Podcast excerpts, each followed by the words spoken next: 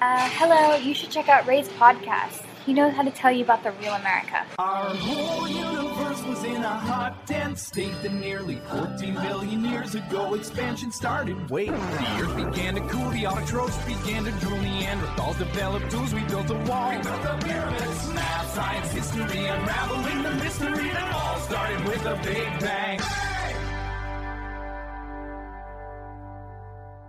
Hello，大家好，欢迎收听本期的 老马侃美国，我是老马。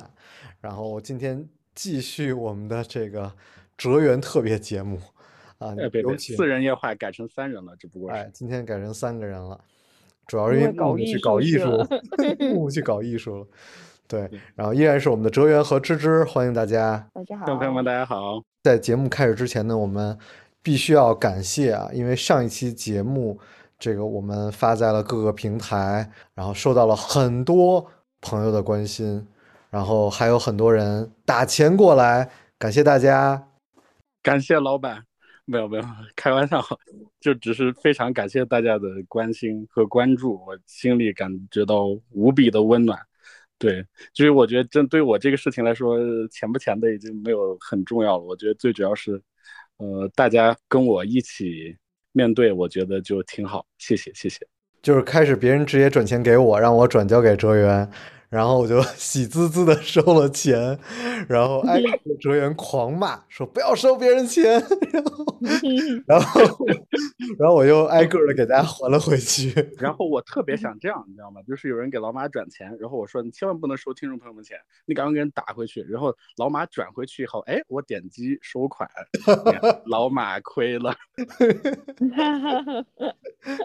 太太鸡贼，太鸡贼了！哎，所以最后，所以这节目当中呢，我们这第二期节目就再次那个感谢大家，然后同时就是不用大家再呃捐钱了。是的，是的，谢谢。同时我们也感受到了这个水滴筹估计确实挺赚钱的。哎，开启了一个新兴的，也不是新兴产业了，是吧？是一个很传统的赚钱的产业。是 是是，你你你在这个医院里有遇到就是水滴筹上门吗？有有，我们之前还在聊，我就是在之前在住院那段时间，真的每天有三到四波，呃，说波可能多，就每次两个人。然后的话，我听我妈妈给我描述，因为我看不到，都是那种非常精致的穿着，就是那种白领的非常非常干练的打扮，然后进来用那种明显经过雕琢的那种语气说：“先生，您需要水滴筹帮助吗？”然后每天都来，我是说，这个行业难不成那么那么热门吗？然后大家怎么工作这么敬业，跟卖保险对对对对，工作真真真非常敬业。但是后后那就是来我发现啊，拉业务，对很多人其实都有这个体会，因为后来才知道他们可能专门有这么一个团队，或者是呃专门在就是慢性病啊，或者是重病病人的病房门口，然后就是等着和家呃病病属吧，病人家属来谈这个事情，呃，还挺挺有意思的。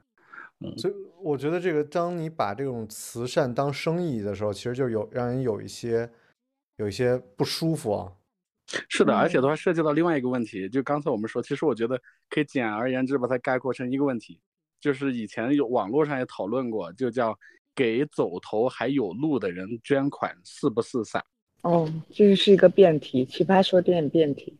对，就是 我那天刚好看到，我觉得啊，这个很很应景，我没听懂，您再说一遍行吗？就是给走投有路的人，你知道吗？有些人是走投哦无路的，走投无路哦，对，但大部分人是走投还有路。比如说老马现在上海八套房，他就是走哎投有路的。对他其实那个地震塌塌了五套没关系，像我就是只只只有一套，然后的话就塌了一套，我估计我就得跳楼了。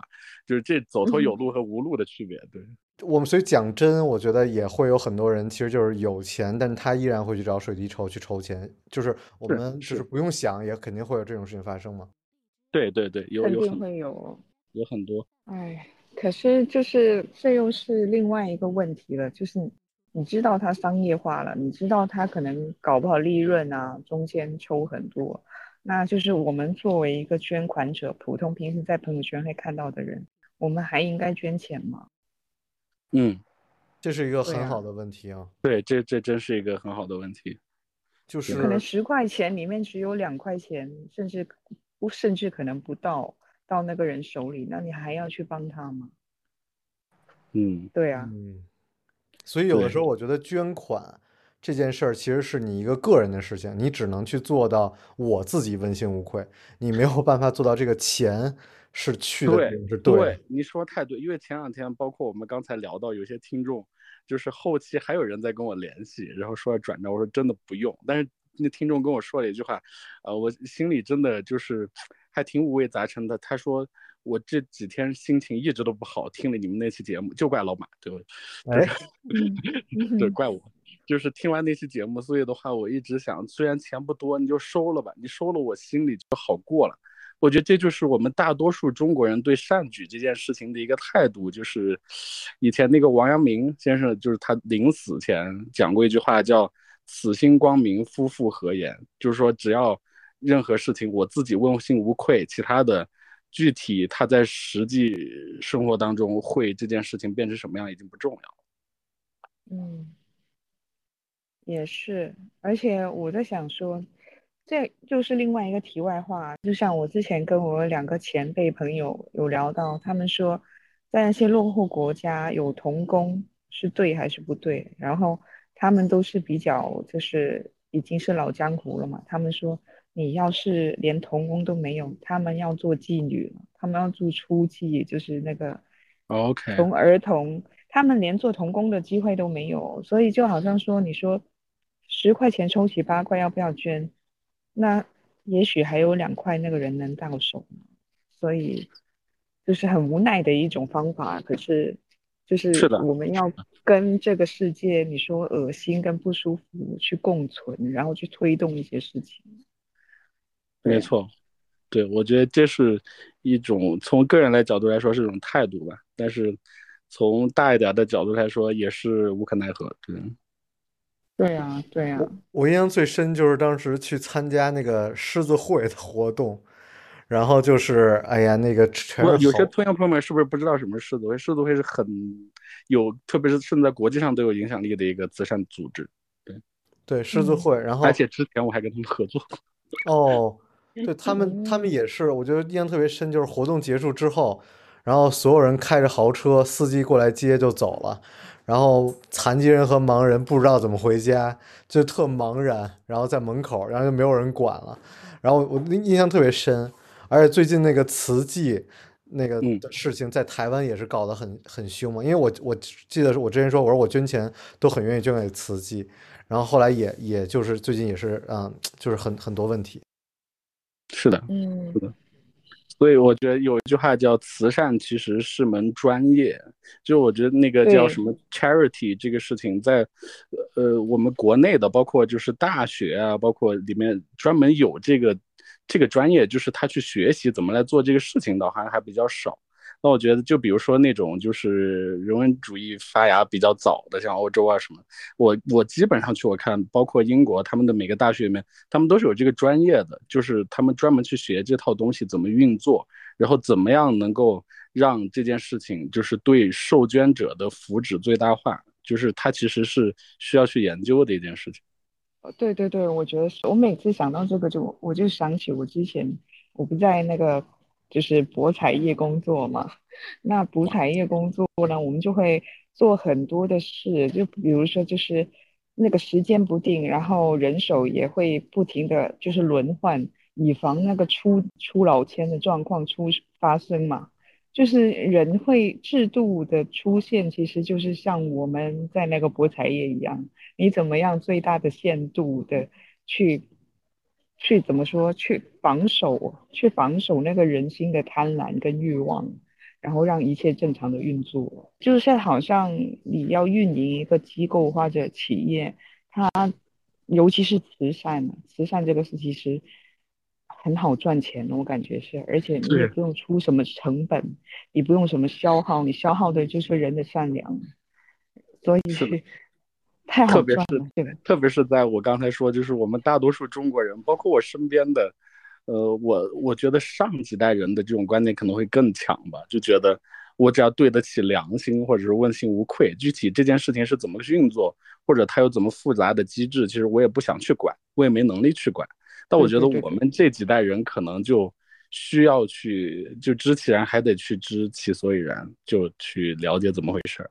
但我觉得是因为嗯其实欧洲的或者说这种这种基督教文化，它有十一奉献嘛，所以本嗯来就是会让每个人觉得你的所有的收入不是靠你自己得来的，对吧？然后你的收入本来就是上天呃上帝给你的，所以你要奉献出你所有收入的十分之一。但我们国内没有这个文化，我们国内文化就是这是我们靠双手打造出来的，我们挣的所有钱都是靠自己打拼出来的，对对对，打拼出来的，所以这个对对，大家的信仰不一样。是的，是的。这其实的话，我觉得也和我们今天聊的另外一个话题特别有契合，就是，嗯，有些事情我们要不要去知道，就是它到底是一个什么样的内在逻辑，最后导致它变成这样的，还是说我们只管表面，或者只管自己的内心就好了？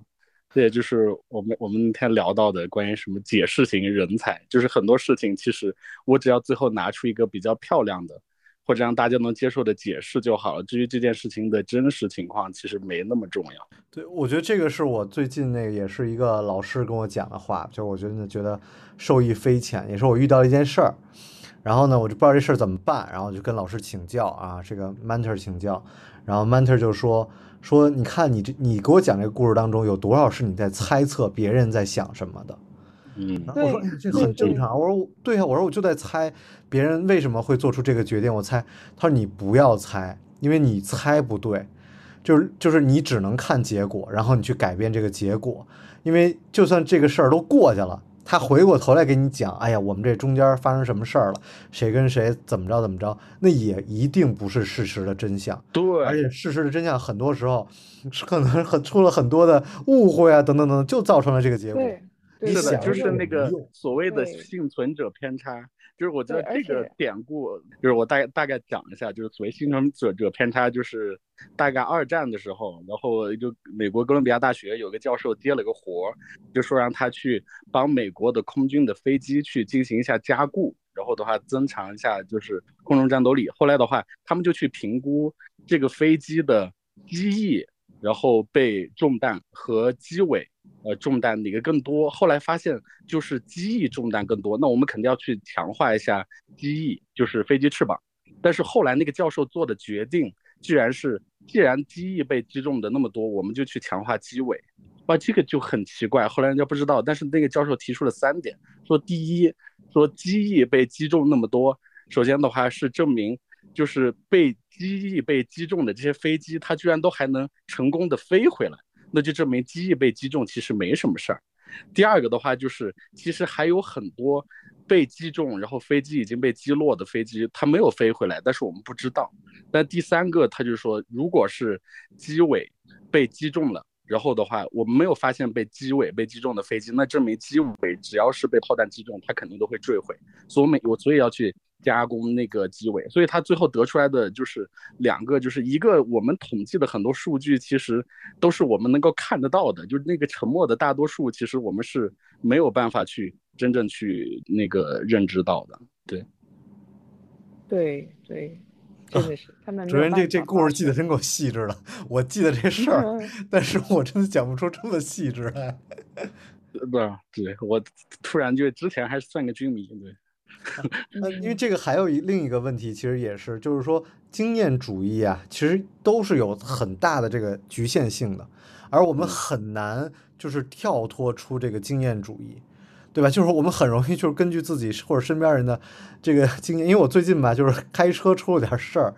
就追尾了，然后就是每个人都给我讲怎么处理，最后我处理的方式跟他们都都不一样，而是就我听每个人我都听一下，听一下，然后就不对，然后听一下不对，其实是件很简单的事儿，所以所以呃，另一个就是说讲回来，就是说那个这个这中间一个是这个可能是啊幸存者偏差，然后包括说呃结局等等等等，还有一个就是不要试图去解释别人，对，就是试图去解释别人这件事儿。你有这功夫，你还不如自己去做做一件事儿。我觉得这是一个，呃，很想传达给大家的一一点吧。是的，是的。然后还有就是不要基于以前的一些发生的事情去判断以后可能发。就我那天看了一个，就关于呃概率论的一个思想实验，思思想实验，就是说大多数人，比如说我们扔硬币，如果说其实跟赌场里就是知识可能比较了解，如果压大小的话，如果出来了五次都是大，我觉得大多数人下一次可能会觉得那小的概率下次肯定很大呀。但其实老马，对，但其实我按概率论来说，下一次的概率大小其实仍然是百分之五十的五十。对就是，但是我们一般都会觉得，哇，前面硬币都丢了五次都是正面，下次肯定是反面，没有道理不是反面。但其实的话，下次正反两面的概率其实还是百分之五十的五十。对是的。实际实际上，如果你去看玩百家乐，如果五次都是大，大家大部分人肯定压大，真的。对，没错，我正想说，这就是人性啊。天呐这这哲人就是没赌过，没去过赌这还是过。但对对对，这这是我们是赌场小白，但是的话，其实还是我觉得犯了一个，就是以之前发生的事情去判断以后可能会怎么样。对，这就是我觉得很搞笑。我刚入行就觉得很搞笑。我的客人们全部都很喜欢看路，你知道吗？他说我要看之前那条路出了几个桩、几个弦，是大还是小之类的。然后我就每一次我都觉得，我至今觉得很荒诞，哪有路可以看？像哲源说，下一次还是同样的概率啊。对我跟我跟芝芝一起去赌博的时候，芝芝给我讲，你要看这个路，然 后然后你要看这这个这，就是增增加趣味，我只能说，对对增加趣味。嗯，可是并不能增加胜率。而且我还想说一个，就是我们刚才说的那个，就是自己去理解别人的那个，很多人其实有那个被害妄想症，我觉得或多或少都有一种。嗯嗯，就是你可能有一天觉得什么都不顺眼，甚至你觉得你的手机 Siri 它都不喜欢你，但其实 Siri 它是没有情绪的。然后，对，然后就是因为我之前有看一本书嘛，它就是那个美国有有一个就是心理医生写的，他说也许你该找个人聊聊，然后他就写了他几个病人的那个故事，他写的也很好，因为那个作者他原本在荷里活，就是好莱坞，他那里是写剧本的，所以他很会写，所以那本书很好看。然后他就是后来我看完书，再看他的那个视频，他都说，其实我们每个人都是我们就是生活里面的那个那个剪辑师，就嗯是嗯我们的那个生活到底有有很多零碎的片段，到最后我们怎么样把它剪辑出来，说成你自己的故事，就是决定这个决定权在你的手里。只是很多人他剪他没有剪出来好的那一部分，他只是按照他自己的偏差全部剪了一个很就是被虐啊，对对对对。可是他其实他的这不是他故事的完整性，包括我们去看心理医生，他就是帮你梳理一下你那件事原本是怎么样的。哦，原来你好像漏了一些细节还是怎么样，他不停的给你梳理整理出来。原来你的痛苦还有其他另外的版本，就是这样。所以这也是一个我们被害妄想症要像个小恶魔一样，有时候要制止一下。对对，还是要学会对自己讲好故事。就我我这儿分享一个比较有意思的事情啊，就是也是讲故事嘛。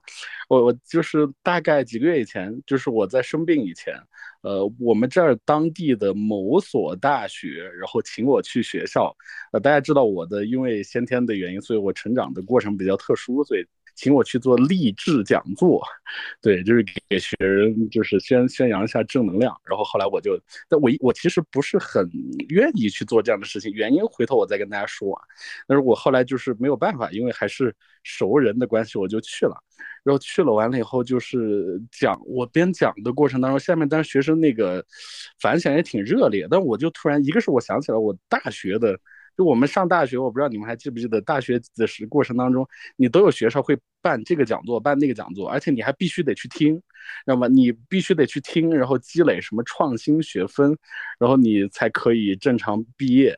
然后我就我边在讲的时候，我想，我天呐，现在下面坐的五百多人全都是被学校变相胁迫来这儿坐着听我讲。然后的话，但是他们都还比较给面子，就正常鼓掌干嘛。但完了以后，我就跟他们校长吃饭的时候聊天，我就说，我说其实我不是很认可这样的做，我觉得就所谓很多学校去找成功典型或者成功榜样去讲的话，我说还不如去找失败的榜样去讲。我觉得这样更有参考价值，因为成功的偶然性真的太大。但我首先只得声明，我没有成功啊，我也不是成功人士，只不过是他们觉得我比较合适做这件事情。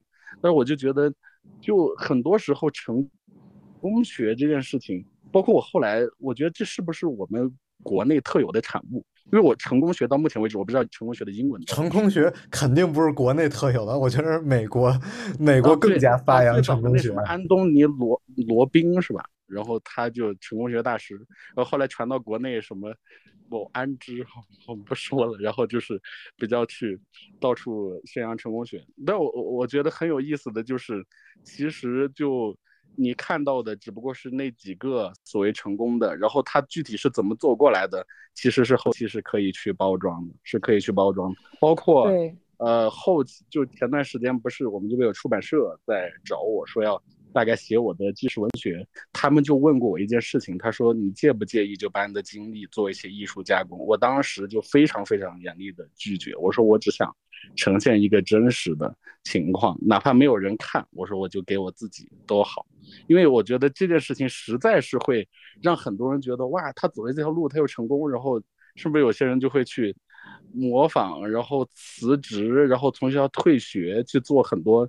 所谓成功学大师给你们的秘籍里讲的那些事情，但我觉得完全不是这样。这其实其实是幸存者偏差。对，嗯，对对对，而且很不负责任，就是对于其他袭击的辞职的人来说，嗯，这个有有点可能，我觉得哲源有有点过了，因为我是觉得这个还是可就一般你要做完演讲，你这个时候卖个书是最合适的。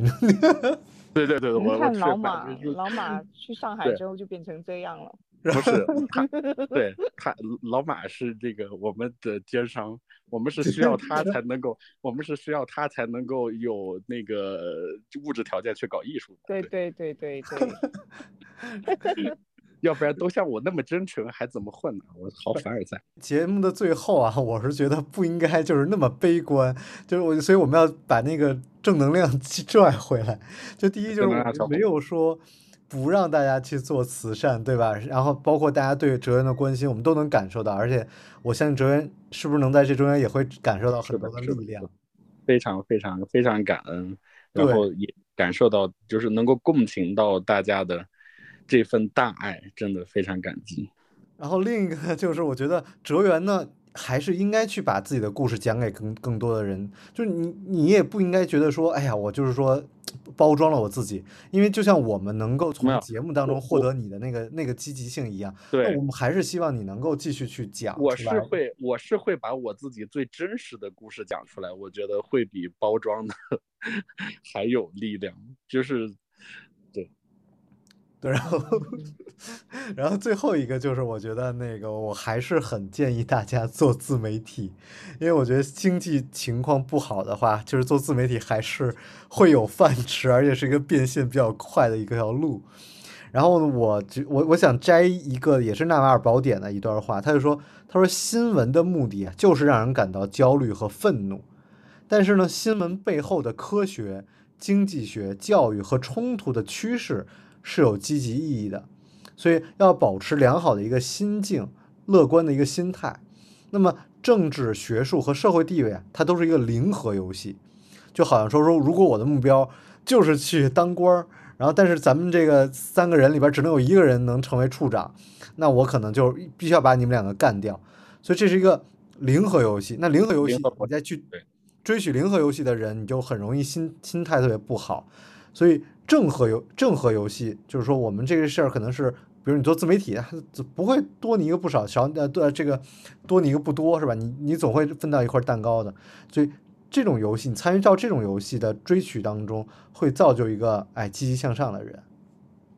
是的，而且我觉得就是大家在判断一件事情的时候，很多时候真的不用去马上以好坏、成败、对错这种就是两元化的概念去判断嘛。其实我另外还有一个还有一个事情，我刚才突然想起来，我就没聊，就是关于解释型人才的，就是呃今年高考的那个题，我觉得很有意思。你们还记得那个其中有一道语文题是讲围棋的，嗯，对，就是说说那个什么本手、妙手和俗手。我的话，因为我我自我自己眼睛看不见，但是的话，我对这个比较感兴趣，所以之前对围棋还真看过一些相关的书。所以的话，就是其实的话，呃，简而言之，就所谓本手就是比较本分常规的一手棋，然后妙手的话就是出奇制胜的，然后比较巧妙的一手，俗手就是那个俗不可耐的，而且也没什么好结果。但是我觉得，不管是本手、妙手还是俗手，其实它都是一种解释，因为很有意思的就是他们之前，因为呃之前阿尔法。狗就战胜李世石嘛，就是说人工智能在围棋这件事情上，就我们自己人类很自信，我们的智力可以超越人工智能的事情上，我们还是被打败了。但是的话，就是他们做过一个很有意思的一个实验，就是把之前的人类围棋史上最妙的那几手棋，因为都是有记载的，把它拿去输到电脑里，结果阿尔法 狗识别出来，都觉得这都是最烂的棋。就是他，他所谓在围棋里面去，呃，他叫终局胜利，就是我只考虑在我当下，其实就是像刚才我觉得老马说的那个，其实就是叫阿尔法狗的思维，就是我只站在我当下去判断下一手棋会怎么好，我并不觉得这个是妙手、本手或者是俗手，不用去加那么多解释在上面。我觉得有时候现实生活的复杂性。不是我们用几句话或者几个故事就能解释的清楚。对对，真的太对了，太对了。就半年前我们对于俄罗斯的态度，跟现在对俄罗斯的态度完全不一样。对，这还能播吗？这是。对你这句，我没有啊，我就听你们两个聊啊，就是 你知道了。我我还是觉得说大家尽量正向一点吧。就是因为这几年就是这样，尤其是我身处的这个属于就是重灾区，但我觉得就是车到山前终有路，就大家还要保持一个正向一个阳光的一个心态。我们需要财富、健康和幸福，哈哈比较难吧？这个总结的很好。嗯好，那就是这就是本期的老马看美国，我们下周再见，我们争取每周都来一期。嗯，好，听众朋友们再见，拜拜，拜拜。Hey, hey, it's okay. Everybody feels kinda weird some days. Hey, hey, it's okay. Everybody feels kinda weird. I should get up out of bed, I should probably drink some water. I should, I should, I should, but I know that I'm not gonna do the things statistically that make me feel better. Get outside and out my mind, I know I'll feel better. Scrolling, scrolling, scrolling through the videos and pictures. Scrolling, scrolling, scrolling like my eyes are drinking liquor. Feeling overstimulated, maybe it's a sign. If I'm here any longer, I'll get tan lines from the brightness. Nothing's really wrong. Nothing's really wrong yet. Nothing's really wrong. Hey, hey, it's okay. Everybody feels kinda weird some days. Hey, hey, it's okay. Everybody feels kinda weird some days. You don't have to try to please nobody. You just gotta try to please your own body. Hey, hey, it's okay. Everybody feels kinda weird some days.